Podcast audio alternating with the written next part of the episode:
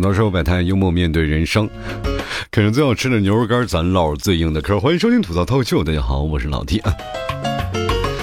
各位想没想我啊？反正说实话啊，我没有想你们，确实人因为听我节目人多，想不过来啊。我最近看到了一个问题啊，其实。我一开始没把这个事儿啊就当回事儿，因为我以前在聊这个感情的问题上，我可能会聊呃分手啊，或者是呃两个人的感情经历啊，或者你去追一个人，但是我从来没把它跟年龄去划分啊，就是可能就是在我感情经历当中，呃说一些段子的时候，顺便把这些年龄这些梗会放在那里面。但是我今天突然看到一个东西啊，就是他那个标题直接就映入我的眼帘，就是快了三十啊，就是如果你快三十了没对象会怎么办？当时我在想，我的天哪！三十没对象了，着什么急？现在满大满大街不都是三十才还没对象？我那时候三十，啊，也确实也没对象。不过那个时候一直没断过啊。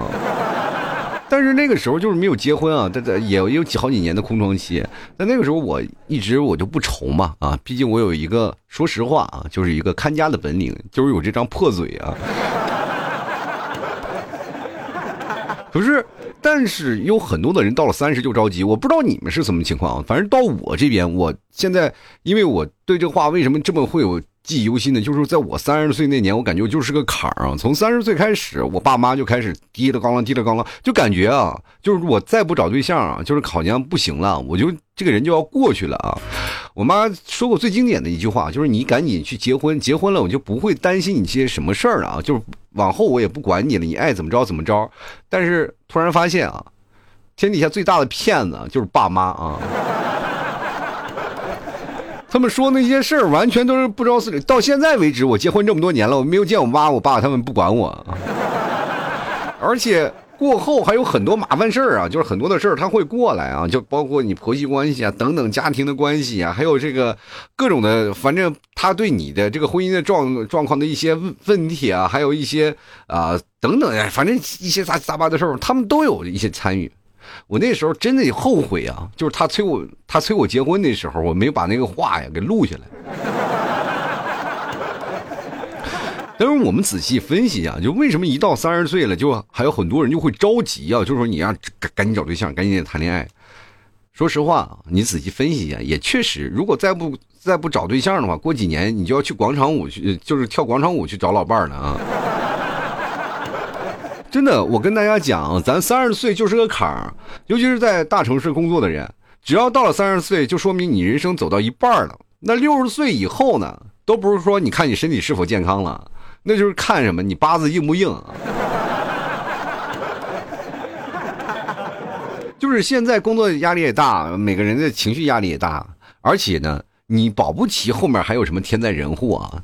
就是说，就人生这个充满了各种意外，所以说。在你三十岁之前结婚，但其实是说实话，对你的意外又造小了一一部分啊。就是其实他还是有个心灵寄托在那里，然后有一些事啊，就是说希望在你走之前能完成，是吗？就是那种感觉。所以说我其实真的啊，就很难受。就是关于这个年龄这个事情，我跟大家讲，每个年龄干什么样的事儿啊？你不要以为啊，你身边那些朋友啊，就是哎呀，心态特别好，三十多岁，你没知道啊，他们自己一个人在家里是多么的倔强啊，多么的崩溃。看电视，天天看霸总，看这些剧，他们自己也纠结，都崩溃了，你知道吗？其实说实话，三十岁。结婚啊，就是如果你没到三十岁，你可能没有办法体会。但是过了三十岁的人，他们有两种人啊，一种是压根儿我就不在乎这个事儿，他把这件事情已经彻底放弃了，就觉得不可能了。还有一部分在等啊，在等一个值得让你喜欢的人出现啊，就是所以说还有的一部分人啊，可能是在等的这个时候，他还会选择主动出击。这其实就是这两方面。但是很多人说了，你在这个年龄段你早干嘛去了？但是说实话啊。不到三十岁，你一般不会着急的。你去想想，当你学校毕业了，出来了就二十五六岁了。如果要是有的人考研出来了，他妈都快三十了，对吧？你刚工作没有两年，正好是事业上升期，这个时候你是选择工作还是选择去成家立业呢？所以说，很多人会选择前者，去选择工作，先养活自己再说。因为自己还要你挣到钱了，你会享受生活，你有一些物质上的需求嘛，就是不可能。你说你挣了钱，马上就是投奔到家庭当中，投奔到家庭当中，你。获得的是什么？因为你身边的朋友或越来越多的人生孩子、结婚，然后到处有烦恼，你会被传染，对吧？三天两头吵架，三天两头吵架，你受得了，对吧？你可能也不受不了。所以说你要选择，就是这两年我去玩一玩，多出去走一走。事实证明，真的啊，就是单身的时候确实能出去走一走。你看，自从我结了婚以后，去哪玩过？而且去哪玩都累，你知道吗？去哪里啊？就比如说去某个地方啊。拖家带口的真不行，就是比如说自己啊，你怎么向着玩啊？什么我去住青旅啊，住哪儿都可以。但是拖家带口的，你怎么住啊？或者那些东西，它可能成本都会增加。所以说，当一个人的时候想去哪儿去哪儿那种感觉，确实是你结了婚以后就不会再有了。那你过了三十岁以后，你会有什么爱好？我告诉你啊，你看你的相册你就知道了。你会发现啊，你一过了三十多多岁以后啊，你就会有一个那个爱拍花的那种的习惯啊，比如说花花草草呀那些，你或者会站在那个花花草里草草里，然后去拍照，然后你甚至都不觉得，没有意识到你去拍了。然后各位朋友，你去看看你相册，是不是满满的都是花花草草的？就尤其是我们看父母的那个，比如说他们短视频啊，他们都会做短视频那种相册啊，特别有意思。就是父母他们对那个花啊，就。有一种执念啊，就是杭州这边不是也有什么那个花的公园嘛，就是花公园。然后到时候我妈来了，他们都都非要去看花，然后什么各种各种的花啊都要看。然后去那个太子湾公园去看花，然后看完了，我妈就拍了好多花给他们朋友，他们朋友都很羡慕啊，这么多花。然后我们几个人就说实话年轻的啊，然后就坐在那里百无聊赖，看这群老太太在那赏花。因为对于我来说，我觉得没有意义啊。然后包括就是我妈经常拍那些花，她会做成那种相册背景，然后做成一个相册发过来。你会发现我们家儿子，就因为他我妈喜欢孙子嘛，然后把我们家儿子所有的照片，因为我们有个家庭群，我都会把我儿子照片发那个群里，我妈就会存起来，然后做个相册，就是那种电子相册啊。相册里面充满着这种花，就感觉着一个五十多岁和一个刚出生的孩子，然后那种违和感非常强烈。说到这里，你就是在这儿，你就发现很违和。但是各位朋友，你到了不停的年纪啊，你就可以去享受那些。比如说，你越到年纪大了以后，你开始哎，突然发现开始往你爸妈那方向走了。比如说，轴啊，或者有些倔强啊，这都展示之后在在我们自己心里。可是你去想想，到了三十岁以后不谈恋爱不找对象，各位朋友，你们想有没有想过，就是可能他是找不到，但有没有想到他另一种，他就是犟啊。比如说，这就跟我打篮球一样，因为我老 T 个子很高啊，就是一米八几大高个然后呢，在上初中的时候，其实我就已经相当在学校当中比较高了啊。然后就坐最后几桌啊，就是说学校里啊，就坐最后几桌。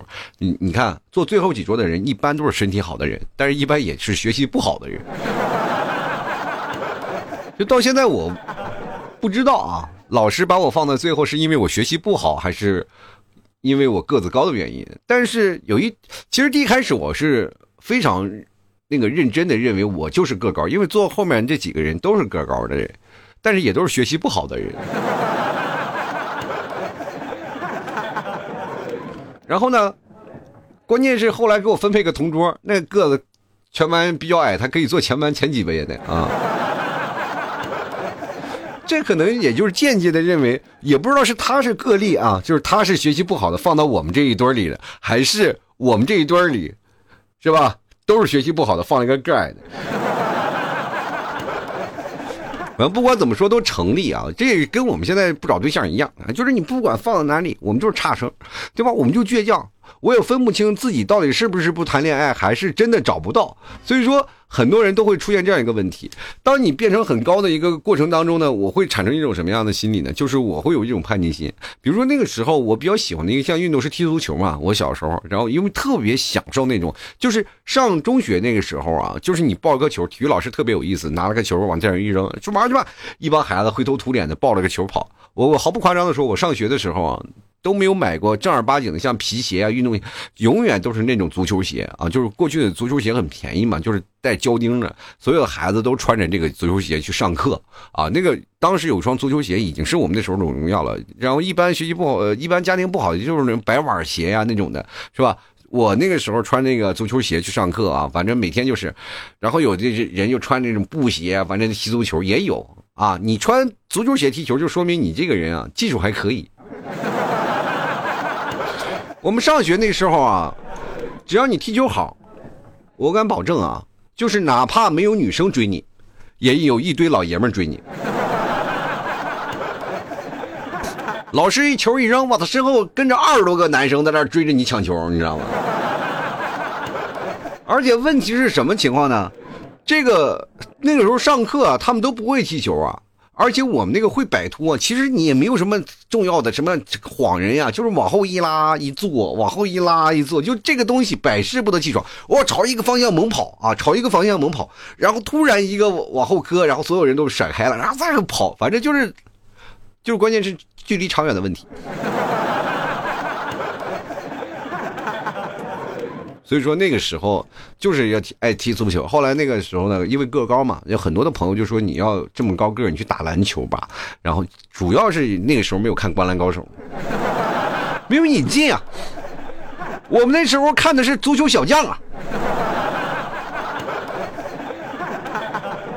如果我小的时候能看到《灌篮高手》，我肯定去打篮球去了。没有啊，没有看到，然后就开始踢足球。哎呀，我的天，那嘎嘎左踢右踢，然后最后那个很多人说了，你这么高个你应该去打篮球去。我不去，我就不去，我凭什么个高就打篮球？这个一直到什么时候啊？一直到我很大的时候，我还很抵触，就是说你去打篮球吧，我还不打。这件事最后。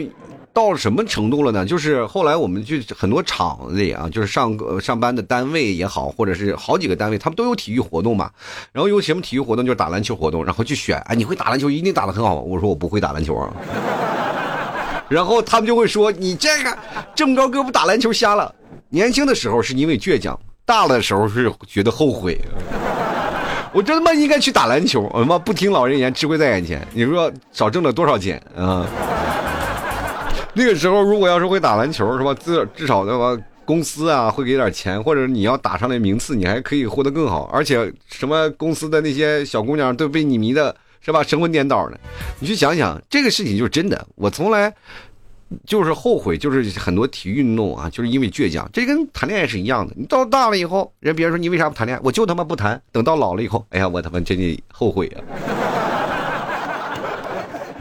就是你现在问我，就是我这个年纪，就是我现在已经结婚好几年了，我孩子都那么大了，你就问我你后不后悔谈恋爱吧？谈完了，我我说我真后悔。对吧？我早点谈恋爱多好，对吧？也不至于到三十多岁，三十多岁那时候被人逼得那么惨。其实人生当当中都有很多的事情啊，但是男生和女生还有点不一样，就是说，我不知道为什么，就是现在男生被催婚和女生被催婚完全是两个概念了。就是说，女生有的时候家庭比较开朗的，就是说你就一般都不催啊催婚。其实因为什么呢？就是如果不催婚的话，女孩还一直住在家里，对吧？如果催婚的话呢，说实话，那姑娘就泼出去了。但是现在这个情况下，也有另一种的原原因啊，就是比如说你爸爸妈妈着急催你结婚，可能就是想把你从家里撵出去。当然有不同的家庭了，有的家庭呢，其实说有很多父母这个在一起啊，就是比如说你单身了好久了，然后比如说到三十岁没结婚，其实你跟父母住在一起也很别扭。但是你想出去呢，你也出不去啊，很啊，他们其实也看你不顺眼。但是呢，家里还吵，但你说我自己搬出去住呢，家里又会给你一顿说，对吧？你出去其实也会很崩溃，尤其是在家里的人。所以说，很多的孩子就为了这件事情呢，可能会选择另一种的方式，可能去选择去外地去上班啊，就在外地去工作就。摸爬滚打去找一个啊，是吧？说外地去找一个如意郎君啊，这个事情，其实，在外工作的事情啊，就男生可能相对来说说比女生要好一点啊，因为男生可能说要真的要找的话啊，在这个家庭当中，我可能在这城市还能落根，但是女生其实有点烦了，就是说她在这边去找谁？找本地土著嘛？本地土著可能也挺难找，但是在外地找工作的时候，基本多少年啊，基本都都是孤身一人，没人追啊，真的。很多女生工作了好多年都没人追我。那个时候在公司上班了好长时间啊，就是很多的女生，你看嘛，就一直单身，很奇怪。然后我就跟他说了，没人追吗？他说有啊，有的也是歪瓜裂枣。然后但是呢，他们还有很多的说要谈谈婚论嫁的，到现在也没有谈婚论嫁，始终还是保持一个比较单调的一个那种的感觉。所以说，人生在世呢，你要经历过很多的事情，然后才会慢慢成长。成长起来，你会发现，哦，这件事情还蛮简单的，我自己就能搞定，是不是？我到三十岁，我能搞定。到了三十岁，你出我过了三十岁，你突然发现，我只能搞定的只有自己，你知道吗？谁他妈也搞不定。其实到三十岁之前，很多人没有那种方向，就是到三十岁之后开始出现一些问题。比如说女生啊，就是什么是个分水岭？她开始买房了，其实是个分水岭。她当时开始买房的时候，就想要给自己一个固定的家，选择开始自己个人独立啊。就是你古人有句话说的好嘛，没有梧桐树，引不来金凤凰嘛。所以说，男人现在为什么要赚钱买房呢？其实想要给对方一个安定的家。女人为什么买房呢？也是想给自己一个安定的家，就是说男人别来烦我，你知道吗？但是各位朋友，其实女生买房了，男方如果没有买房，这个时候男方就可能会显得选择，就是现在显得稍微有点自卑感啊，就是不行。但是你不知道，女人买了房，那就是说明她赚钱养家是一流的，真的很好，就不会让你生活有太多的困难。其实各位，咱们仔细抛开那些事情想一想，我们三十多岁结婚到底是好还是坏啊？其实这个事情也没法真的实实话实说，因为每个人啊，你不可能确定他爱情他他妈就是美好的。明白吧？这个说实话啊，就是咱们仔细翻翻新闻，每年啊，每年因为爱而死的人有多少？相当多。但是因为爱而痛苦、而快乐的人有多少？说实话，不计其数。你没有办法进行统一的分析。其实，爱在生活当中，它只是你生活的一部分，它并不代表你的全部。其实，你一个人过到老也可以啊，没有错，对吧？你保持什么夜夜当新郎，天天丈母娘，是吧？那也没事儿啊，就是跟我们睡觉一样，对吧？你又喜欢睡觉，又喜欢熬夜，其实一个也不想放弃。你是对于按照来说吧，就是对于一个人来说，你确实有点渣，你知道吗？就是这个心理啊，就是我们自己来扪心自问啊，就是各位老爷们儿们啊，就是你现在你老是觉得不行啊，就是包括现在很多二十多岁的小弟弟们啊，就是说你们这个时候也可以看看姐姐们啊。这个时候就是，比如说到三十多岁的人会有焦虑啊，有的姐姐会焦虑。比如说，呃，你走在马路上，或者某些去这个咖啡厅的路上啊，或者是坐在那里喝咖啡，在那写论文，或者是在那里啊，在想事儿啊啊，在谈事儿的时候，然后突然有个姐姐流着哈喇子看着你的时候，你可以去看看她啊。你可以问问姐姐是馋你的才华还是馋你的身子啊？有个姐姐好啊，女大三抱金砖。其实很多的情况，大家都在三十多岁会选给谁呢？就会把自己的命运的秤砣甩给相亲。相亲市场也逐渐出现饱和，但是你会发现啊，如果说相对来说经济条件稍微好一点的，有自主能力的，他们就会选择更优质的男生。然后更优质男生会出现一个什么问题？优质的男生会不会看上你？然后有的人呢，到了大了的时候，年纪焦虑的时候越来越大，越焦虑呢，就会产生一种什么样？就疯狂买化妆品，你知道吗？把自己打扮的真的是哇，越来越年轻越漂亮，然后越年轻越漂亮，就出现一个死循环，就很多人就会发现，哎呀，我我要娶了你这化妆品，我可买不起。但是呢，有的那些优质男的呢，确实感觉你年龄还有点大，是吧？这是很矛盾的问题啊，就是说。有的时候你做真实的自己好吗？也，并不太好。你做真实的自己，其实就往往等于卸下了伪装，就对方一眼都看透你了，他就不会喜欢你了。其实最吸引人的就是。让自己伪装起来，不管是男生还是女生，你自己戴一片面具，戴一片伪装，让自己显得越神秘，对方在不断的扒寻你的过程当中，会对你产生好感。有一点点抽丝剥茧，就像破案一样的无法自拔。就像看电视剧，如果第一两集没有吸引到你，你是不会看的。看小说一样啊，看一个章节你都能喜欢吗？不可能。突然发现这个剧情挺有意思，你就会把整部小说就看完。这就是人生啊，就是我们可能对自己的人和人生规划没有一个明显的。啊，明显的那个一个计划吧。我跟大家这么讲，其实三十多岁结婚太小菜一碟了，大家不要慌。首先，我们的时间可以往长拉啊，就自己一个人也能活，活得很开心。但是还有一种呢，你要有计划的。我们知道什么叫做你自己喜欢的什么？就是男生和女生他们的喜欢的点不一样。男生可能是一定要显摆一点，他们喜欢可能更加。首先，男生多数呢，就是跟女生选车是一样的，呃，主要是看。不是看性能啊，它主要是看外表，看外观啊。这个就是这样的。那女生开始选男生，她不一样了。女生选男生就跟男生买车一样，她主要着重要看性能。你晚上就五分钟，他可能也不太喜欢。比如说今天去趟长途，我今天要至至少吧，至少我加油提速比较猛，然后至少我还能跑个几百公里啊，就最好一晚不要停那种，是吧？综合考量下来啊，所以说你才能达到那个情况。这个包括你，如果这个车听不懂的话，各位朋友可以咱说说数码产品啊。男生追求的永远是什么啊？性能啊，他可能会翻很多的性能。你比如说，你问一个男生我选什么手机啊，他会告诉你啊，买多大屏幕啊，买什么样的型号啊，什么样的芯片呀，然后里面有多少功能啊，它的照相功能又怎么样，他可能会分析的很多。但是女生对他来说就是拍照好看啊，漂亮。大，我装手机壳好看就可以，他就会选择这部手机，他并不在乎它有多少钱，对吧？所以说这个时候你就会发现，这个还是如果要在择偶方面，他就会反过来的，是吧？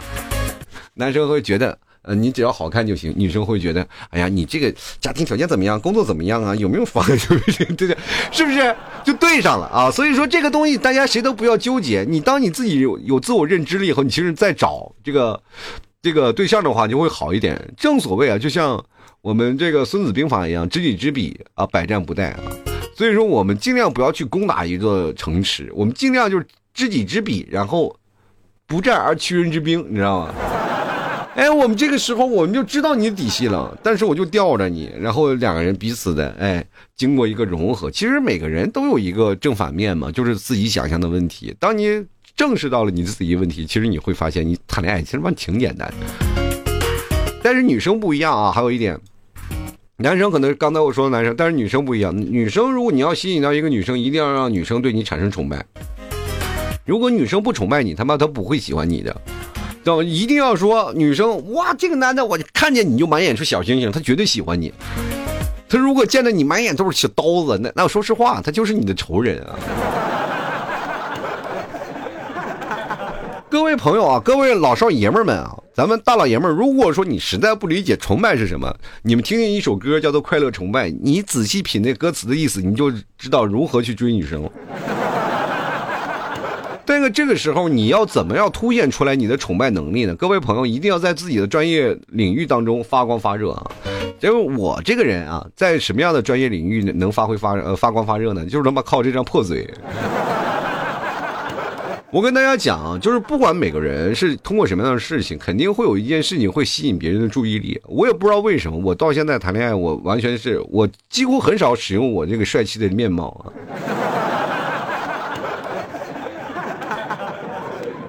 然后我记得那有件事情就是挺打击。最早以前我们在深圳的时候，刚回来，他们车开车接我们嘛，然后跟我在一起的还有一个哥们儿啊，就我们七大七大情嘛，七大情圣，情圣在啊，情圣确实很帅啊。所有人，然后当时呢，所有人都在看他啊，就是说这这一波我们这一波来的人，想新来的人都很帅啊，就说呢，然后结果那个我们情圣刚下车呢，我情狂嘛啊，情圣下车了以后呢，然后他就所有人都在看他，有一个女生在看我，然后也就是后来我在那边的一个女朋友啊，在深圳的女朋友，然后当时我觉得我挺帅的，那是自认为还挺帅，然后当时下车就有好多人说，哎呀，这批真的很帅啊，结果这若个。几个月以后，然后这个跟这个女朋友，呃，就是反正是表白成功了嘛，就是反正，啊，两人在一起的，当时也是说话就知道他喜欢我。后来他跟我说了一件事儿啊，他直接给我打击的无所适适从啊。他说：“哎呀，别人我当时别人都看那个谁，你那个朋友，我只只有我自己看你。”哎，我说是不是我跟别人一样帅？没有你不帅啊。我说你崇拜我什么？你个子高啊。确实，他一米五几的身高啊，可能他那个在他的世界里没人给他举高高啊，就偶尔想吸想吸一下啊上面的空气。所以说，在这个世界上，你就会发现很多的事情，当你有的时候，他没有，他就会吸引你啊。而且还有很多的事情，就是说，比如说你扑朔迷离，就是当很多的时候，我在。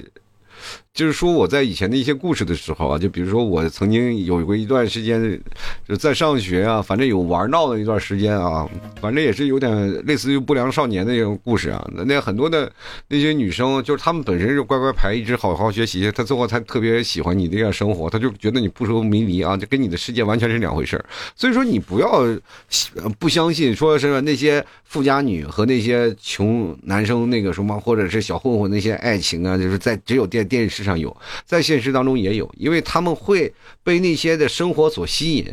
就比如说，有的时候呢，各位啊，有的为什么很多的有钱人会带你去吃地摊啊？啊，就第一，这个人可能就是装逼啊。就没有钱啊，所以说带你去地摊然后就觉得啊，我我本来我很有钱，但是我带你地摊体验一下市井生活。但还有一种人，他是真的就去体验市井生活去了，然后觉得那种生活还挺有意思，因为他们很少体验这种烟火气。其实你有些时候，你如果你有的时候，对方没有，他就会对你产生一种崇拜。就比如说我个高。其实对于崇拜的这一点还有很多，比如说你运动，呃，上学的时候运动这点最多吧，啊，比如说打篮球的，为什么很多的男女生见着这个啊两眼放光啊，上面哇这扣着篮，下面那个乱晃花枝乱颤的是吧？哎呦我的天，就是这就是这样。我们那时候踢球的时候，说实话，这个场上跑了那么多啊，当时确实有喜欢的女生。但是只要往场上一坐一坐，然后这面十一个人，那面十一个人，然后这喜欢的女生说：“哎，喜欢那个人在哪里？又远又看不见。”你要不就是什么打乒乓球好，打羽毛球好，让别人在场上观战。我的天，那家伙老老厉害了啊！所以说，你有一项运动也好，或者是你在有一方面非常突出的情况也行，你千万不要老说，哎，我那个什么特别突出啊，我能八个小时、两个小时，那个别人看不见的不算啊，没有用啊，总有一天会被累死。我跟你讲。所以，当你崇拜了以后，你获得了崇拜，你就自然去想，那女生想找男朋友或者想喜找喜欢的人，因为到三十岁了，她自然她自己心里还有一些坎儿，我过不去，那你就去找你崇拜的人呀。比如说，你文学功底特别强，那你就去某某杂谈上，或者是某某就是论坛或者线下的一些呃什么演讲沙龙，你总能碰见学识渊博的人吧？你比如说，我特喜欢爬山，你总能碰见一个哇，你这儿开着登山杖在那爬山。突然，后面一个类似于猴子的人，唰唰唰唰就登上去了啊！你是不是也会心生崇拜啊？就是所以说，当有相同的爱好又不一样，你在爱好当中总有那个爱好顶点的人。就比如说现在啊，就很多就包括老 T 骑摩的嘛，也有这种的，就是刚。啊，学骑摩托的人，他们也会喜欢那些呃骑的特别好的人啊，觉得哎挺牛啊，是吧？所以说，你不管在某个方面，如果学习好了啊，或者是你在班级里上课，你突然发现学习好那个人特别好，然后你永远是无法达到学习好那个人，然后就会产生一种对学习的一种崇拜。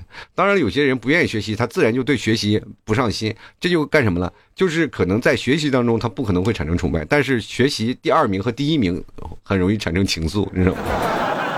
但是那些学习不好的人，他的生活又是五五彩斑斓的，又是奇形怪状的。所以说，那些学习好的人，他们不通过学习，而是通过自己的这样的生活，会对他们的生活产生一种憧憬和一种向往，所以也会产生一种崇拜。所以崇拜无所不在啊！各位女生，如果你要是说实话想谈个恋爱，自己说服不了自己，比如说三十岁了，我就要单着了，那这个时候你不用说服自己啊，就直接去找崇拜的人，你自然就会解决自己单身的问题。真的，各位朋友，崇拜这点非常重要。你也千万不要让那个什么七大姑八大姨来催你，不要在那个相亲的市场，然后把自己当成一个商品来选择去出售。选择自己的爱情，选择一个崇拜的人，我会发现你的感情生活才会更好。真的，说实话，给大家呃，就是说一个这个小窍门吧，就是说实话，有些问题啊，不要急啊，就是小问题，大家不要急，就是问题大了，你说实话，你急也没有用。因为到三十岁的时候，你也可能会扪心自问啊，这个我结婚了，我为了什么？为了长辈们，就为了让他们满意吗？对吧？有时候自由恋爱，然后父母还不满意，还要拆散你，对吧？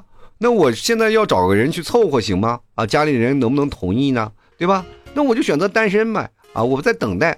各位朋友，在三十岁的时候，你一定要扪心自问啊，就几个大字儿：我在等待什么？对吧？如果你等待确实是有一个明确的答案，自己想清楚了，其实说实话，你再老了不会有遗憾的。但是说，如果你没有想明白，到现在没有想明白为什么单着，然后可能自己心里就是单，仅仅是一个倔强的话，那估计是没有戏了啊！你可能就一直会因为这个单着而选择受伤。人生就是这样，当然，如果你经历了太多的事情，你可能就有很多的抉择，你会让自己很崩溃，然后让自己陷入两难的境地。我，让我对我来说，你要打破这个艰难最简单的事情，那个怎么办呢？就去找一个崇拜的人，跟他过一辈子。就哪怕你去那一个饭店经常吃饭，你突然发现那厨子做饭好吃，你跟他认识了，他天天送你俩菜，你俩能在一起。对不对？酒量好也行啊，酒量好能吹牛逼，还能送你回家，那也是一个可以好的人。你们仔细分析一下，就是说每个人三十岁之前不可能一次恋爱没有谈过，真的不可能没有谈过恋爱。当你过了三十岁的时候，你可能就丧失了那种崇拜心理。然后你仔细去回忆一下你曾经的恋爱经历，是不是每一次的爱情都会有那种崇拜的事情啊？然后满眼都是小星的人出现在你眼前。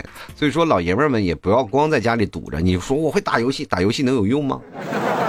当然也有啊，有的男生啊说我带妹子，我带妹子。但是说句实话，男女在游戏的比例当中，男生还是逐渐太多了啊。你就现在带妹子有点带不动，你知道吗？并不是所有妹子打游戏都很坑，有的妹子都挺好。但是我前段时间不是有一个段子吗？我有一个那个，这个怎么说呢？就是算一个小插曲吧。我我在网上看的，然后。各位不知道有没有听说过啊？就是一个女生可能打游戏啊，然后有一个就王者啊，老带他们打游戏啊，带他们打游戏。然后这个女生呢就觉得，哎呀，这个男生老带他们打游戏挺好，就是总叫出来啊，然后见面一起吃个饭，都在一个城市。然后就是当时就约来了，突然发现对面坐着是一个小学生啊。然后小学生还挺嚣张啊！我在那等这半天，你们才来啊！然后就说，然后请他们吃顿饭，然后一起吃饭。当时女生非常惊讶啊，然后就一起吃个饭，然后还跟小学生一起聊，然后加了好友，然后最后还女小学生还带他们打了一把啊！女生请他们吃饭，回到讪讪的回到了家。其实各位朋友，你们去想想，小学生打游戏都能带女生，你们不能吗？就很多人就觉得这是个段子，但我从中就能发现一种崇拜的力量。懂吧？啊，所以说，当你这个时候你还是没有想明白的话，各位朋友，好好听我这期节目，仔细品啊，仔细回忆一下你的从前，想想他是从哪个时候你开始崇拜一个人的？一个男生要怎么样锻炼自己的崇拜能力啊？这是一种很重要的事情，也能解决你现在的一些问题啊。当然也不一定说的全对啊，各位朋友自己品啊，有用的你就。你就听啊，你就去学习去锻炼，没用的话你就当我说的话是个屁，你当个娱乐当个段子就放放就好了，你知道？也确实没有办法，我也不是催你们结婚，而是觉得这件事情，这个分析到这个点儿了啊，各位朋友该怎么样自己把握吧，好吧？但是你不管怎么样把握吧，就是牛肉干一定要不要断了啊！我跟你说，爱情就像老七家的牛肉酱啊，你吃一口。又觉得爱上他了，但是一瓶只有那么多的量，你吃完了这一瓶可能要分手了，你就可能再来一瓶，对吧？永远他下一瓶还能可能会保持原来的味道，但是你可能是换了一个包装，可能换了一个日期吧，它可能会不太一样嘛。但是总味道总是一样的，就像我我们刚开始一样谈恋爱，哪怕分了手，就是我们哪怕选择了不一样的。另一半啊，就是可能长相，所有的肯定是不一样嘛，不是同一个人，就除非双胞胎吧，反正肯定长相各种都不一样。但是所有的爱情的过程还是万变不离其宗啊。其实总体来说，爱情就是那个味儿啊，就跟牛肉酱一样，甜甜蜜蜜啊。我还是那句话，好吃您就多吃点儿啊！吐槽社会百态幽默面对人生啊！喜欢老 T 的节目，别忘多支持一下老 T 的牛肉干还有牛肉酱啊！大家可以登录到某宝，你去搜索老 T 的店铺吐槽脱口秀啊！老 T 随时在那里等着各位啊！你可以跟我对下暗号吐槽社会百态回复幽默面对人生。你对了暗号别忘了买啊！就别光对暗号过来了，我这个人我这这这会失望的。我说，哎呦，我的新的朋友来了啊，咱来了又走了。呃，希望各位朋友过来支持一下啊。咱家牛肉酱确实也不贵啊，还有牛纯正的这个牛肉干让你吃一下。那大家可以搜索那个老 T 家特产牛肉干，也能找到我的店铺。反正就希望各位朋友多多支持一下啊。那么平时有什么事儿呢？欢迎各位前来找我私信啊，包括我的短视频平台老提脱口秀啊，大家可以关注一下。好了，那么今天节目就要到此结束了啊，也非常感谢各位朋友的收听，我们下期节目再见了，拜拜喽，爱你们哟。